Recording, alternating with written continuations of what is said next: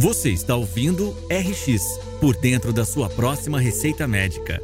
Um podcast da Universo Visual em parceria com o médico oftalmologista e design médico Paulo Schor.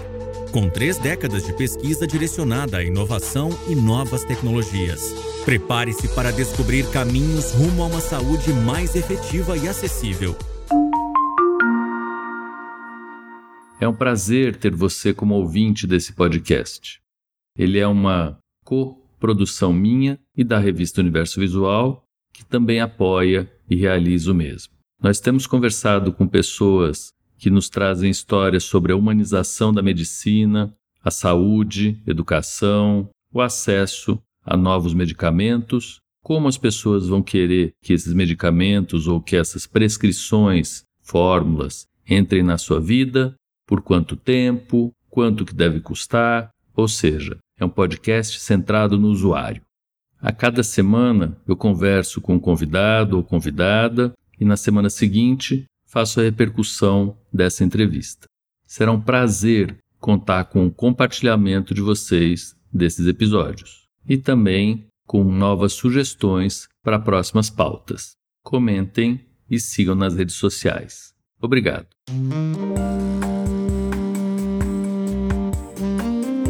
Olá, hoje eu vou conversar com um amigo meu de longa data, da Unifesp, é o Rodrigo Bressan. Rodrigo Bressan, muita gente no universo da psiquiatria e da medicina conhece. Rodrigo tem um currículo enorme e muitíssimo qualificado, ele tem mais de 350 papers, tem patentes. Rodrigo fez a formação dele na Santa Casa, depois ele veio para a Unifesp, na época Escola Paulista de Medicina, fez um mestrado muito interessante em epidemiologia, mistura várias coisas, e no doutorado dele, ele ficou em Londres, estudando psicofarmacologia, imagem molecular, e depois vem para a Escola Paulista de Medicina, agora já a Unifesp, desenvolver o trabalho dele no departamento de psiquiatria. E tem muita coisa interessante, gostosa e legal para falar, e eu já começo dando um spoiler que ele tem um paper, que é uma publicação em revista reconhecida por pares no meio acadêmico, uma das mais importantes do mundo, que fala de esperança. E vou falar bastante com ele de esperança como remédio. Rodrigo, brigadíssimo pela tua presença. Vai ser muito bom a gente bater papo. Obrigado a você, Paulo. O maior prazer de estar aqui. Sou um grande admirador do teu trabalho também. Só a ideia desse podcast já, já me encantou pela originalidade.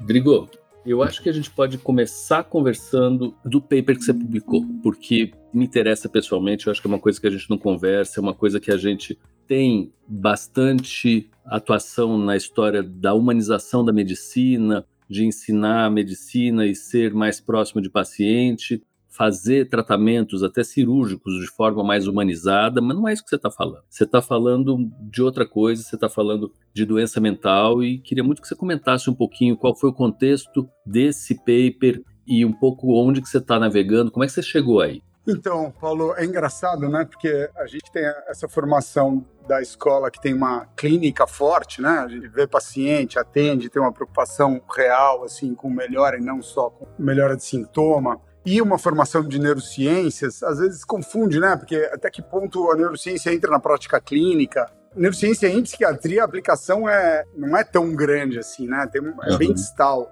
Quando voltei da Inglaterra do meu PhD, eu comecei a trabalhar com algumas pessoas que tinham a doença, que tinham esquizofrenia. E foi muito interessante, assim, porque um dos caras eu convidei para dar aula o Jorge Assis, e ele falava sobre sintoma, ele. Porque é meio imponderável, né? O que, é loucura, o que, que ouve voz e tal. E aí, quando um cara que tem a doença fica ali né, e fala para eles o que, que é, muito legal, porque a gente tem essa relação assimétrica, né? Nós aqui, os deuses, e os pacientes lá embaixo, coitado. Uhum. E aí, quando eles pegam um esquizofrênico, que eles acham o lixo do mundo, e, e começa a dar aulas para eles, né? E um cara que tem uma fleuma, assim, fala super bem, os caras, meu, se chocavam e perdiam muito do preconceito, né? Então, preconceito é um problema muito grave em saúde mental. Desde então, né, desde o meu PhD, até antes eu trabalho com farmacologia especificamente antipsicóticos, né? Tenho um background forte nisso virei que opinion leader nessa história e fui fazendo muita formação, acompanhei trajetória de novas medicações, a gente faz pesquisa clínica também, né? Uhum. E tem duas coisas que são muito bem estabelecidas em esquizofrenia. Para aqueles que não têm uma boa adesão e que pode ter um impacto muito grave na doença, eles precisam usar a medicação injetável de elongação. Para aqueles que têm resistência a tratamento, que significa tomar duas drogas e não responder, eles precisam ter acesso a uma medicação que chama clozapina. Do ponto de vista do psiquiatra, tanto a de longação é um pouco mais trabalhoso, porque você tem que convencer a tomar uma injeção, e a clozapina você tem que ser um pouquinho mais médico, né? Porque pode ter a granulocitose, então tem que fazer hemograma e tem que lidar com questões médicas. O governo, Paulo, disponibiliza isso há 20 anos e as pessoas não usam no Brasil. Uhum. Como assim? Tá no CAPS, é de, gra de graça, né? Controle especial Sim. e tal. E a gente fez levantamentos, né? Foi nos CAPS ver, pegava os caras que tinham esquizofrenia refratária e via quem que usava clozapina, 78% era negligenciado. E o único motivo para isso real é ideologização da psiquiatria, né? Ah, não, isso não é cerebral, uhum. má formação e também um certo preconceito com a evolução da esquizofrenia, né? Ah, já não vai dar certo mesmo, esses caras são graves e tal, para que, que eu vou gastar meu tempo? E essa história da esperança em relação ao paciente é uma coisa que foi me chamando a atenção quando eu ia formando o clínico. Os mais jovens tinham mais abertura para entender o quão importante era o investimento, mas os mais velhos tinham muita dificuldade. Aí eu comecei a. Eu fui fazer um sabático, né? Passei um ano lá no Psiquiatria de Londres, onde eu sou professor também. Sim. E aí eu falei, eu vou estudar a esperança. Um negócio que eu gostava, também estava numa fase minha pessoal de pouca esperança. E aí eu resolvi me aprofundar no tema. E é engraçado, assim, porque é um construto esperança, é diferente de otimismo otimismo é uma crença que no futuro as coisas vão dar certo. Você já tem um olhar diferente. Ela acredita que pode dar certo, mas que para isso precisa estabelecer alguns pathways, né, alguns caminhos, e que eles precisam ter uma duração. Assim, você tem que insistir na história, você precisa de uma certa resiliência. O exemplo que eu costumo dar é o seguinte, né? O cara vai para uma festa, ele tá lá com a roupa chique e ele tem que atravessar um pedaço que ele vai fazer a pé. Então, um cara que tem otimista fala: ah, meu, não vai chover, vai dar tudo certo, vamos embora. E alguém que tem esperança fala: meu, eu acho que não vai chover, mas por que eu não levo guarda-chuva, né? Então, isso é levando a sério esse construto, ele é mensurável, né? Tem ali algumas perguntas que você mede. E é interessante porque isso, em psiquiatria, em diabetes, eles usam muito isso. Então, eles avaliavam otimismo e esperança e pegavam os jovens com diferentes scores de otimismo e esperança e avaliavam o quanto eles usavam o glicosímetro e a hemoglobina glicada. Estão avaliando é o quanto eles estão se tratando e o quanto está sendo eficaz o tratamento, né? Já que não tem uma marca de hemoglobina de glicose alta nesse período. E aí você vai ver otimismo, não tem impacto nessas duas medidas, mas quando você mede esperança, você vê que tem impacto. Então você vê que a construção de esperança dentro do indivíduo, ela é absolutamente chave para ir para frente. E eles vão além. Eles começam a falar: bom, se esperança é uma questão, pô, vamos fazer um, um screening para ver que pacientes têm baixa esperança e, eventualmente, uma intervenção para lidar com questões ligadas à esperança, né? Então não fica uma coisa meio etérea essa história de esperança. Isso está tratando muito da esperança do paciente. E tem um chinês maluco lá que resolveu fazer esse, medir esse traço de esperança, uma porrada de jovem, assim. E ele usa uma medida de ressonância funcional que é sofisticada, mas que basicamente mostra a sincronização da ativação de diferentes regiões do cérebro. E o que ele percebeu é que aquele traço de esperança mais elevado tinha uma modulação da ativação de amígdala pelo córtex pré-frontal muito mais eficiente. Basicamente, ele consegue modular através do pensamento racional voluntário mais a sua ansiedade, né? Que a amígdala está muito ligada a medo, a esse disparo. E aí faz sentido, né? Porque, pô, um conceito como esperança tem uma base neurobiológica. Uhum. Óbvio, né? Isso tem que ser replicado e tal. Sim. E aí, o que eu percebi é que na clínica, isso é uma coisa também bem estabelecida, você vê na literatura de portador, né? Quem tem esquizofrenia escreve, e você vai ver isso. O que acontece é que quem tem a doença olha para o médico e o médico faz aquela cara de descrença, né? Evolução da esquizofrenia a gente já sabe o que vai acontecer. Quando você define esquizofrenia, tem um gráfico de funcionalidade e é todo mundo lá no fundo, no buraco, né? Funcionalidade com 40 anos é zero, ninguém fica empregado. E não é verdade, Paulo. Eu tenho um paciente com doença relativamente grave sendo médico aqui, do me autorizando, tal, pagando conta, sabe, cuidando da família. Sim, sim. Então não é essa evolução, mas o médico é ensinado assim. Tem uma coisa que é, chama The Clinician's Illusion. É a ideia de que a gente não conhece o fenômeno inteiro, né? Quando você tem um olhar de epidemiologista, você enxerga o fenômeno, né? Você tem uns caras que melhoram, tem lá 20% que remite. E como clínico, você não vê os 20%. Vê o cara grave, aquele reinterno, aquele que não responde e tal. A gente tem um viés. Por causa dessa ilusão, a gente fica mais pessimista. Que não conhece bem isso cria uma desesperança. Quando cria uma desesperança, cria uma self-fulfilling prophecy. O que, que é isso? É uma profecia autoproferida. Eu acho que vai dar errado, eu não tenho esperança que melhore, eu passo isso para a família para o paciente. O paciente começa a tomar remédio, mas tem efeito colateral e fala: Meu, não vai dar certo mesmo, quer saber? Chuta o balde. O paciente fica mais psicótico, fica mais psicótico, tem mais dificuldade de interação social é mais discriminado uhum. e aí volta, né, no ciclo, o cara tem uma evolução pior mesmo, né? Então, se você quer quebrar essa profecia, você precisa olhar de um jeito diferente, né? uhum. né? Quando eu mandei o artigo, né, científico para o BMJ, eu estava te contando, eu mandei um título chique, que era Esperança e a Ciência por Trás da Arte da Medicina.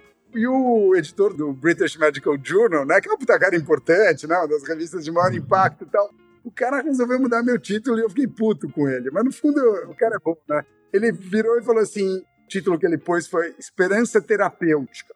E aí ele, ele manda uma que é Don't be afraid of using it. Não tenha medo de usar. E é isso, né? Discutindo com uns amigos, eu tenho um amigo que tem esclerose múltipla e ele caiu na mão de um monte de charlatão aí, né? E aí, quando eu falei que esperança era terapêutica, não tenha medo de usar, ele falou: Meu, não é verdade. Aí eu falei: Pô, ele vem de uma experiência negativa, né? E charlatão fora da medicina, assim. Mas a gente tá falando agora de médico sério, né? De gente que é rigoroso com as coisas, que tenta transmitir para o paciente o melhor que pode. A gente pode conviver com a incerteza, não necessariamente com o lado negativo, né? Mostrando o próximo passo, né? Se a família me pergunta, pô, meu filho vai voltar a trabalhar, meu filho vai ter o segundo episódio psicótico, ou o próprio paciente me pergunta, eu falo, não sei. O fato é que pode, né? O que, que dá para fazer para não ter, né? Vamos trabalhar no, essa ideia da esperança, né? Acha um pathway, acha um caminho de trabalho. Então aí você vai uhum. construindo degraus. E eu acho que faz um coro absurdo que você está falando com várias experiências que eu tenho tido mais ultimamente, que eu acho que é porque eu estou prestando mais atenção. Aonde o paciente até pergunta se vai dar certo ou não vai dar certo. E eu falo exatamente o que você está falando. Eu não sei, mas o que eu sei é uma coisa: eu vou estar junto com você. O paciente se joga, né? Na hora que você confia, que o cara confia que vocês vão, que nós vamos juntos, que, ele, que você está investindo na, na conversa, o resultado é parte da brincadeira, ele não é o fim. E aí a gente fala muito, ah, a medicina tem que ser vista como uma ciência de meio e não de fim. A gente tem que ver né, desse jeito porque na hora que nós vemos como finalística e que a porcentagem é diferente, você passa a não investir mais e o paciente quer que alguém invista nele, né? Ele não Me quer explica necessariamente. o que, você chama de meio não de fim. Bom, agora vou aproveitar para ter aula aqui. Eu chamo de meio não de fim a ideia de que ah, o cara vem fazer cirurgia de miopia e aí ele quer, entre aspas, que fique zerado, que garantia de resultado. Então o resultado é algo que é a métrica, a régua que ele vai falar se deu certo ou não deu certo é um número. E aí o que você fala, ó, eu vou fazer de tudo para dar certo, mas tem complicação no meio. E o desespero é porque nós podemos ser julgados pela, entre aspas, sociedade, é muito mais um fantasma de justiça, né? Por ter dado errado alguma coisa que deveria ter dado certo. Aí você fala, ah, mas tem um monte de outros condicionantes que podem fazer com que dê errado, e não só a minha competência, mas o que está falando eu acho que resolve tudo isso. Na hora, que passei, a gente sabe, né? Como é que você tem pouco processo médico, tendo uma boa relação médico-paciente. O que quer dizer uma boa relação médico-paciente? Envolver o paciente, se envolver na história e ir junto com ele. Então, quando a gente desiste do paciente, vem o processo. Isso é batata, né? Acontece sempre. Quando você está junto, vários pacientes eu tive resultado não meu, visto, ruim. E se isso for grudado comigo ou com quem teve o resultado ruim, isso não vira processo médico. Se não for grudado, o paciente sai, ele se afasta e acabou a conversa. Ele não é mais teu amigo, né? Exatamente. Gostei desse raciocínio de meio nem de fim, porque eu tenho também um raciocínio sobre medicina e ciência. As pessoas perguntam: não, a medicina é uma ciência. Ciência nenhuma, né? Medicina é uma prática. O que a gente faz é cuidar das pessoas ela é embasada por ciência. Ensaio clínico é um tipo de ciência. Neurociência, imagem funcional é um tipo de ciência, né? Todas as medidas fazem a ciência. E isso, para mim, é importante porque quando você fala de ciência é como se você tivesse uma precisão, né? E na clínica, na prática, é diferente mesmo, né? Você tem que lidar com o imponderável.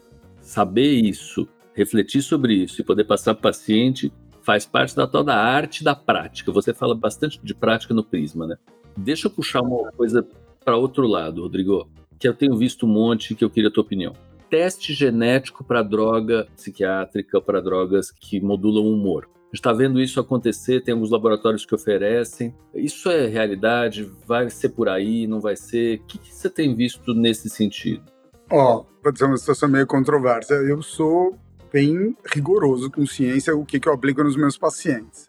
Quando a gente faz teste genético, você está fazendo teste genético para variações alélicas que codificam citocromos associados à metabolização. Então, nós estamos falando de farmacocinética. O quanto tempo o tal do antidepressivo, antipsicótico fica no sangue. O que a gente está interessado quando a gente fala de eficácia é farmacodinâmica, é funciona ou não funciona, como ele age no receptor e a repercussão que tem no cérebro. A farmacocinética, isso também você sabe melhor que eu, influencia a farmacodinâmica. Uhum, mas não é tudo, né? O que eu acho chave é o seguinte: primeiro, é uma falsa crença que nós temos teste genético para ver se funciona. Uhum. Para fazer isso, a gente deu uma revisada nessa história, né? A gente tem um laboratório de genética, isso é genética aplicada, a gente faz isso no laboratório. A gente revisou isso. Mas, assim, você pode ter, para algumas situações, checar a nível plasmático, tomar a decisão um pouco por aí. Na clínica, eu não acho que faça uma grande diferença. O repórter aí da Globo falou que ele teve uma enorme mudança quando ele fez o teste genético e tal. Um monte de paciente meu tem uma enorme mudança quando sai do antidepressivo X e vai para outro, porque eu vejo mais eficácia, né? Então, às vezes, a questão anedótica ela pode ser muito enviesada. O que acontece desse tipo de teste é que ele gera um ar de cientificidade. Então ele tem um efeito colateral positivo. Uhum. Eu não gosto muito disso, para ser sincero, mas tem, porque o psiquiatra faz um ar de que eu estou fazendo ciência para valer. As pessoas têm muita dificuldade, como a gente está discutindo aí, de lidar com o imponderável, né? lidar com a incerteza. Para um médico, o médico tem que ser seguro e ter uma situação de segurança em relação ao paciente. Mas a segurança parte de um nível de incerteza, né? Quando o médico tem certeza baseado numa coisa que é certeza, aí ele dançou, porque não é certeza aqui embaixo. Uhum. Né? Ciência é estatística, é, é, muita incerteza. Então, esse movimento é difícil fazer. E às vezes, quando você tem um teste genético, você fala, ó, oh, a certeza aqui, ó, certeza ali, né?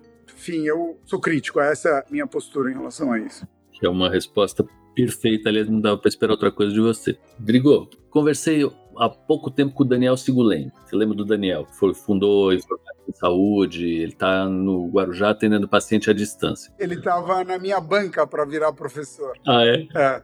Quando você passa, você é grato, né? Os caras da banca. Né? Você não passa. É, é, você lembra, né? Presidente da banca.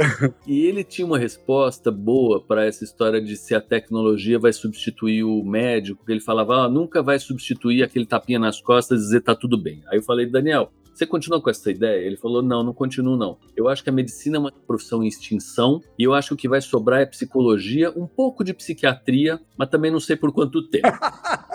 eu acho isso também. Esse Daniel é o máximo, né? Eu acho que é interessante o que você está falando. Quando ele fala tapinha nas costas, eu, eu até um pouco indelicado para o que a gente faz, que é cuidar das pessoas, né? Cuidar das pessoas é insubstituível no meu olhar. E cuidar não tem especialidade, né? Cuidar é tudo, né? Tudo que a gente faz, né? Não só médico cuida, né? Um monte de outras situações cuidam, mas para questões médicas, alguém que entende de medicina cuida melhor. É capaz de uma máquina chegar e falar os riscos, as chances, a conduta, papapá, é essa daqui, senta aqui que eu vou infundir não sei o que e tal. Eu acho que é, é, capaz, né, que faça aquela coisa do, Star Trek, né, que Dr. Coy, né, sei lá, que passa aquele negócio e faz um diagnóstico. Como se um scan, né, que faz o diagnóstico e dá a terapêutica. Então, eu acho que isso pode evoluir muito nesse sentido. Sim, né, no caminho do Daniel, né, eu acho que Agora, quando a gente vai vendo inteligência artificial e tal, então, por exemplo, especialidades como radiologia, que a gente. eu trabalho na interface, né? Trabalho com neuroimagem há 20 e tantos anos.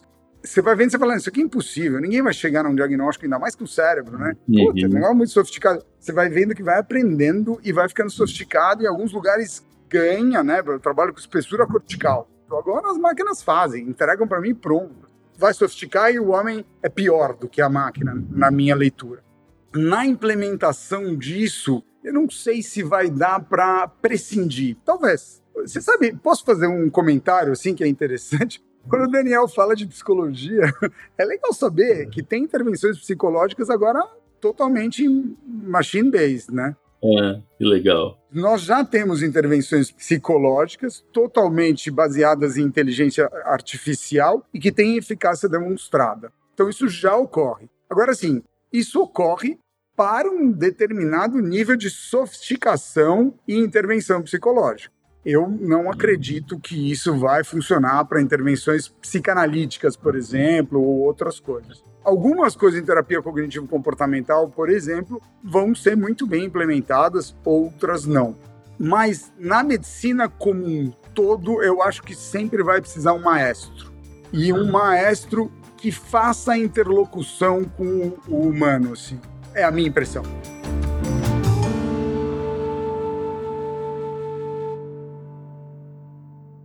Drigo, você vai para esse lado nos teus projetos, assim, no Ame Sua Mente você faz isso, no Cuca Legal você faz isso, que é educação, né? Você vai atrás disso de educar e de transmitir, e aí você usa uma palavra no Ame Sua Mente que eu gosto muito, que eu acho que a gente podia falar, que é advocacy. Então, patient advocacy. Quer falar um pouco disso? Eu acho isso fantástico. Acho que todo mundo tinha que grudar nessa palavra por diversos motivos. Mas fala um pouquinho.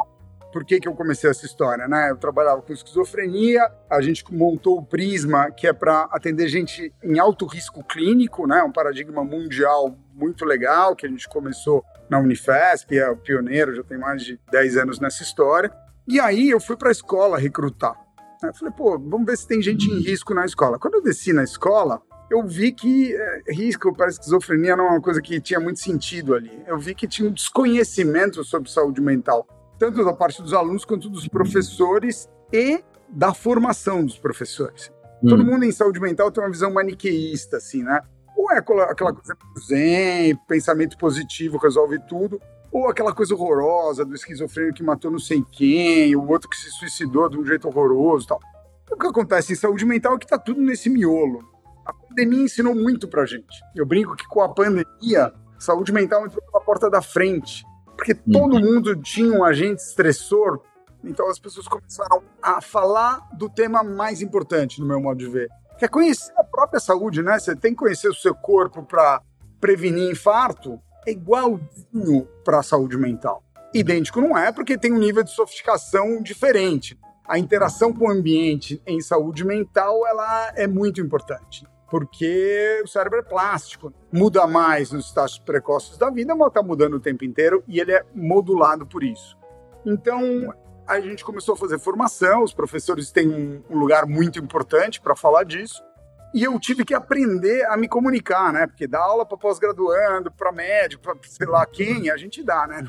Tá na nossa prática. Agora, dar aula para professor, levar informação que seja útil, sem ficar rotando conhecimento, sem ego trip, e realmente contribua para as pessoas, a gente teve que trabalhar muito nesse sentido. Uhum. Só que o que foi legal é que a gente testou e viu que funciona. E que os caras pegam esse conhecimento e aplicam na vida ali. O que é interessante, né? A gente fala de jovens, adolescentes, crianças, mas eles também aplicam para eles mesmos. 40% dos afastamentos de professor, que é uma taxa altíssima, é por depressão. Então não dá para você ficar ignorando essa história, né? Não dá mais para você ter essa atitude preconceituosa, isso achar que isso é coisa de gente fraca e tal, né? Aí a gente montou o programa Cuca Legal na Unifesp. Então eu já fazia Legal. um pouco o projeto, né? Uma puta de uma loucura, o laboratório de neurociência, o programa de esquizofrenia, o Prisma, né? Que era de prevenção, a gente montou essa história do Cuca Legal. Só que o Cuca Legal, porra, treinamos 700 professores no estado, um monte de coisa legal. Bom, aí uma hora acaba a grana, aí não sei o quê. Engraçado, parece que me dá mais grana para pagar ressonância genética para fazer intervenção desse tipo, que é muito mais barato, né? E aí eu falei, pô, não, vamos montar um instituto, que é uma ONG, né? Uhum. Sem fins lucrativos. Então isso enriqueceu muito a minha nova perspectiva sobre isso. Agora, o que é interessante? Eu vou dar dois exemplos da medicina que tiveram muito sucesso. Quando você ensina que comer bem e fazer atividade física previne infarto, você empoderou a população para lidar com essa questão.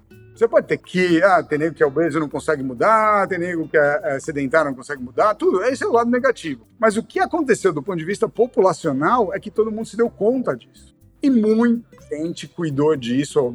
Na verdade, a grande maioria das pessoas, todos nós lidamos com essa questão no dia a dia. Estamos falando de infarto, né? fala de câncer de mama, por exemplo. Câncer de mama, quando eu fiz faculdade, eram aquelas mulheres caquéticas na enfermaria terminais, né? Então era uma coisa horrorosa, assim. Tinha muito estigma. Uhum. A minha avó faleceu com 90 e poucos anos e eu descobri que ela não tinha uma mama. Aí eu falei, ah, por quê? Ela teve câncer ninguém sabia. Era um tabu horroroso essa história. Então, uma hora os caras puseram um alvo na camisa de mulheres bonitas, saudáveis, e falaram, meu, vamos cuidar dessa história. Então, o que aconteceu com o câncer de mama? Ele veio para a saúde todas as mulheres começam a palpar a sua mama na saúde para lidar com a possibilidade de doença. Só que em saúde mental é tudo no imponderável, né? Acham que, ah, não, isso não tem direito, mente é um negócio meio complicado, bababá, cérebro, psiquiatra é tudo meu viajão, psicólogo fala muito e tal. Não, é ponderável e dá para entender o processo, né? O modelo que a gente conversa sobre saúde mental não é um modelo doença. É um modelo o que, que você a saúde é onde você entra em problema, em risco, e onde você atravessa para a doença. Então, é como se você estivesse palpando o seu cérebro, sua mente o tempo inteiro. Pô, tô ficando muito estressado, tô ficando insone, a irritabilidade subiu demais, como é que eu vou cuidar disso? E o que acontece com saúde mental, Paulo, é que tem um monte de estratégia não médica que dá para fazer precocemente, né? Conversar com pares, é precisa peer support, é super provado cientificamente eficaz e N medidas que você pode empoderar a população para cuidar da própria saúde mental. E quando faz isso, percebe o começo da doença, diagnóstico precoce e tratamento mais eficaz. Esse modelo, do ponto de vista populacional, ele é muito importante. Uhum. Então, o que, que acontece? Não adianta só você formular coisas que possam ser incorporadas em política educacional e tal. A gente precisa também, num instituto desse tipo, fazer advocacy, né? para falar de saúde mental, com autoconhecimento, autoconhecimento alto com L também, né, com conhecimento de um nível alto e que possa desmistificar e diminuir preconceito, e também ação do governo, né? Eu tenho pessoalmente uma experiência muito positiva com isso.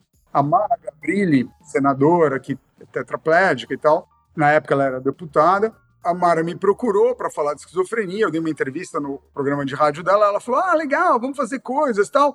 Eu falei, pá, né, blá, blá, blá, que legal também, vamos. Aí a próxima coisa que aconteceu, ela falou, quero visitar teu programa. Aí ela foi lá, viu lá. Um segundo só. Tranquilo. Então, aí a Mara foi lá e fiquei emocionado com algumas coisas. Viu o que a gente fazia, viu a seriedade do que a gente fazia, e falou, porra, isso aqui é uma coisa séria, e chamou a gente para ser parceiro. E aí, Parceiro para quê? Ela tinha a lei de cotas que ela tinha emplacado lá para doença física, né? Então, quem não tem um dedo, um braço, não escuta, não enxerga, tem uma cota, né? Mas quem tem esquizofrenia, bipolar, depressão grave, não. Uhum. Aí ela falou, porra, vamos trabalhar nessa história seriamente, né? E ela, quando faz, uhum. faz direito, então a gente foi consultor dessa história para disfunção psicossocial. Porque não é baseado em diagnóstico. Muito interessante. É baseado em disability, né? Em disfuncionalidade. E aí a gente fez parte da lei, aí depois a Mara acabou me dando a medalha do mérito legislativo no Congresso Nacional, até que eu achei divertido, né? No começo eu fiquei meio ambivalente quanto a isso. Mas depois eu achei legal, porque é um reconhecimento de alguma coisa que a gente mudou política mesmo. E aí eu acho que é uma coisa importante que um instituto desse tipo pode fazer. Tem passado pela minha cabeça um negócio que é o seguinte, Rodrigo, e, e faz coro com o que está falando.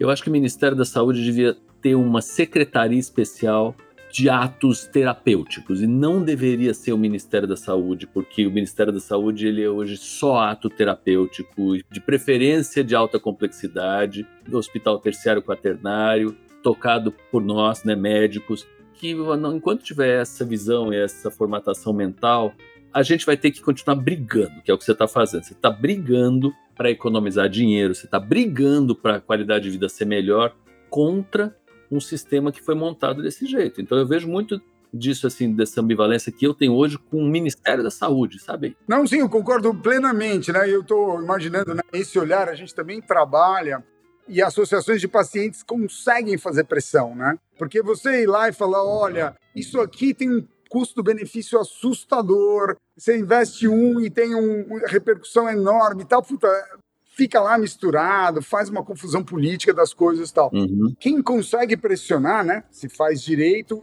a associação de paciente e tal. A Mara trabalha, uhum. ajuda algumas associações. Em esquizofrenia é muito difícil. As associações trabalham com as duas principais, ajudei a fundar tá. uma delas e tal. Tem pouco punch, tem pouca força para buscar. Então, fica muito à mercê de políticas que vão e voltam e tal. Uhum. Mas, por exemplo, uma época tinha as melhores drogas para tratar e tal, tal, tal. Agora, para as doenças mais comuns, incapacitantes, você não tem drogas para depressão, Paulo. Sim. Que já tem genérico. Esse cenário.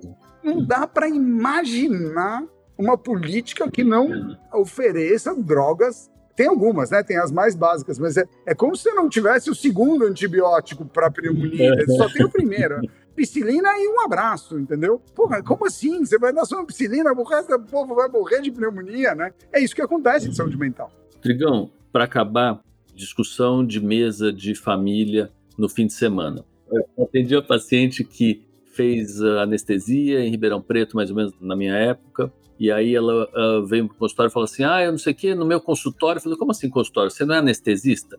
Não, eu cuido de dor, tenho um consultório de dor e uso muitos derivados de cannabis para dor. E aí comecei a cutucar, falar, parará, parará, e ela falou, ó, a coisa está bastante adiantada, porque eu realmente não sabia, eu sabia coisas gerais, e em países como a Alemanha, você consegue fazer prescrições com quantos terpenos você quer na manipulação para aquele paciente. Então você coloca canabidiol, THC, terpeno, e aí você vai titering esse negócio. E aí na discussão que eu trouxe isso para a mesa da família, aí andou para o lado da ayahuasca. Isso que eu queria te perguntar, do santo daime, de raiz. Aonde o povo tem começado a usar isso com algumas ações terapêuticas, a gente sabe quão difícil é fazer um extrato natural, ter bastante ciência por trás, porque tem um monte de impureza, um monte de flutuações de concentração. Não conseguimos, por isso, também fazer um estudo mais pontual. E tinha uma cerejinha em cima do bolo que era o seguinte: a gente falando muito, ah, é interessante, eu, na minha cabeça mais pragmática nesse sentido. Ah, interessante se eu souber exatamente qual é a fração que faz o efeito, que eu vou dar aquela fração para aquela pessoa. E aí uma das pessoas da mesa falou: Pois é, mas sabe que o que faz efeito em várias das situações é a viagem que o paciente faz? É quando ele dá o reset, é quando ele desliga. Tem ciência nessa história, Rodrigão?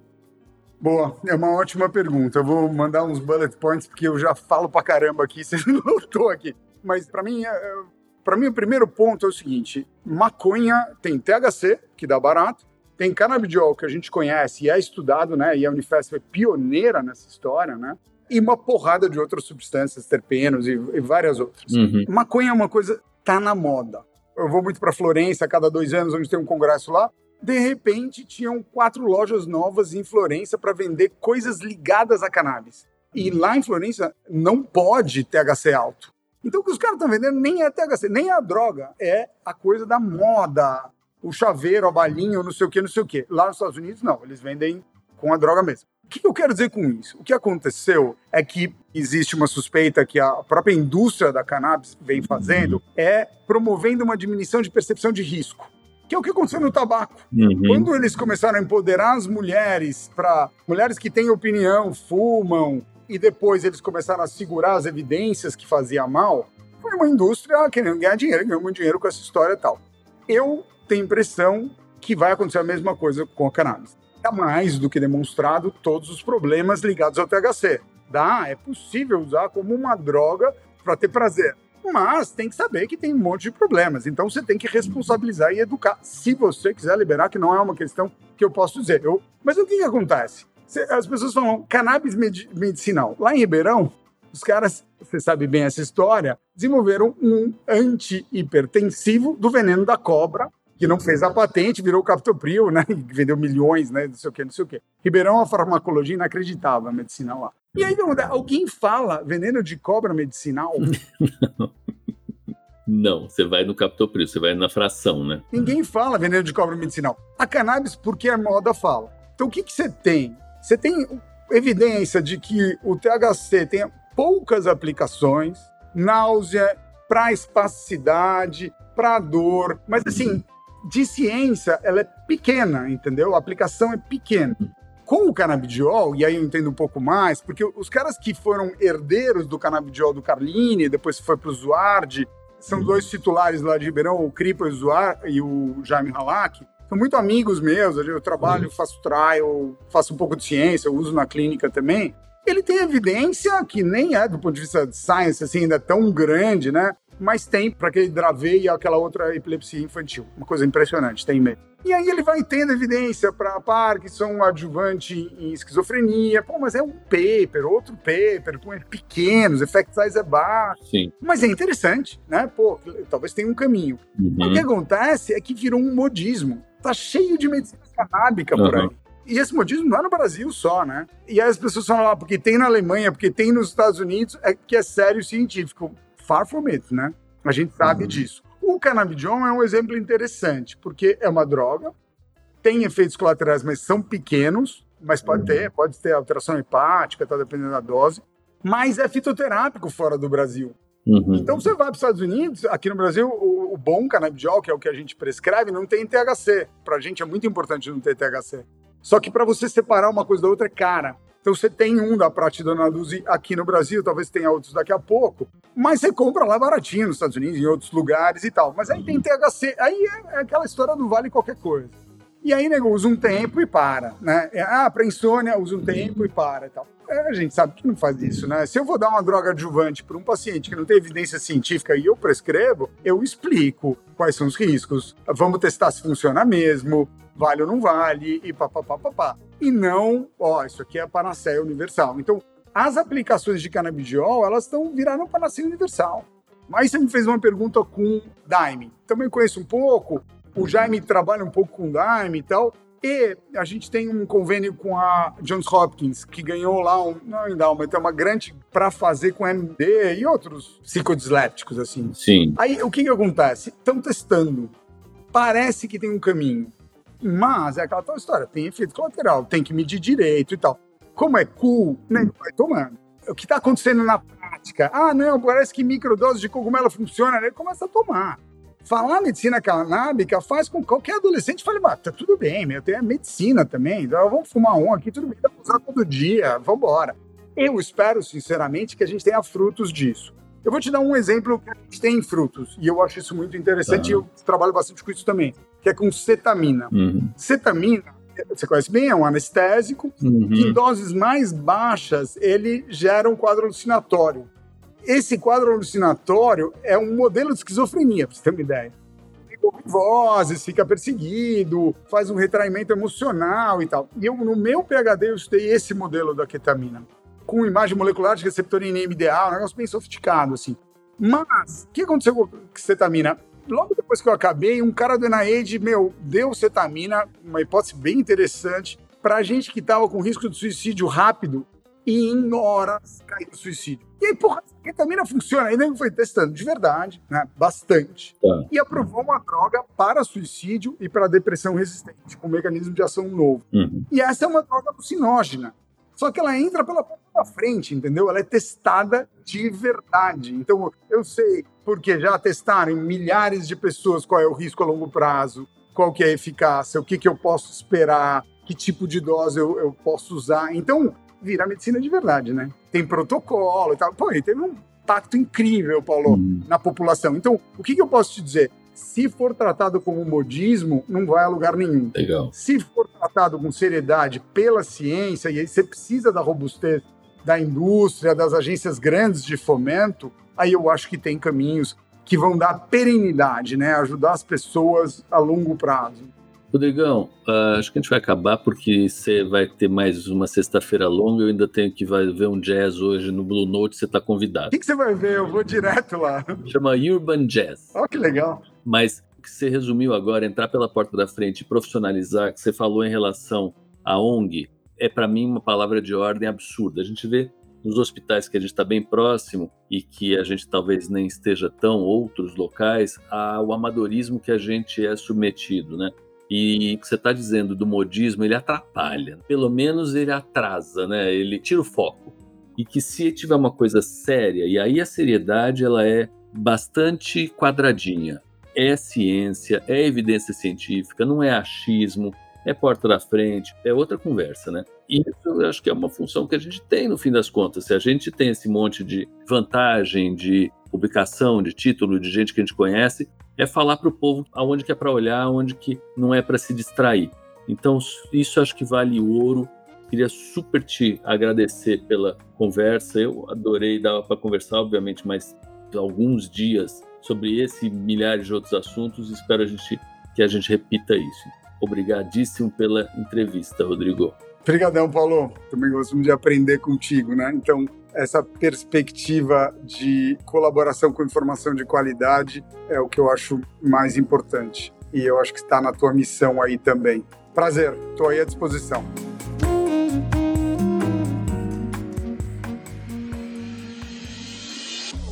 Você acabou de ouvir RX por dentro da sua próxima receita médica com Paulo Schor. Aproveite para se inscrever em nosso canal e acompanhar semanalmente as histórias e repercussões que serão apresentadas por aqui. Siga também as nossas redes sociais, arroba Revista Universo Visual e arroba Paulo Schor. Até a próxima!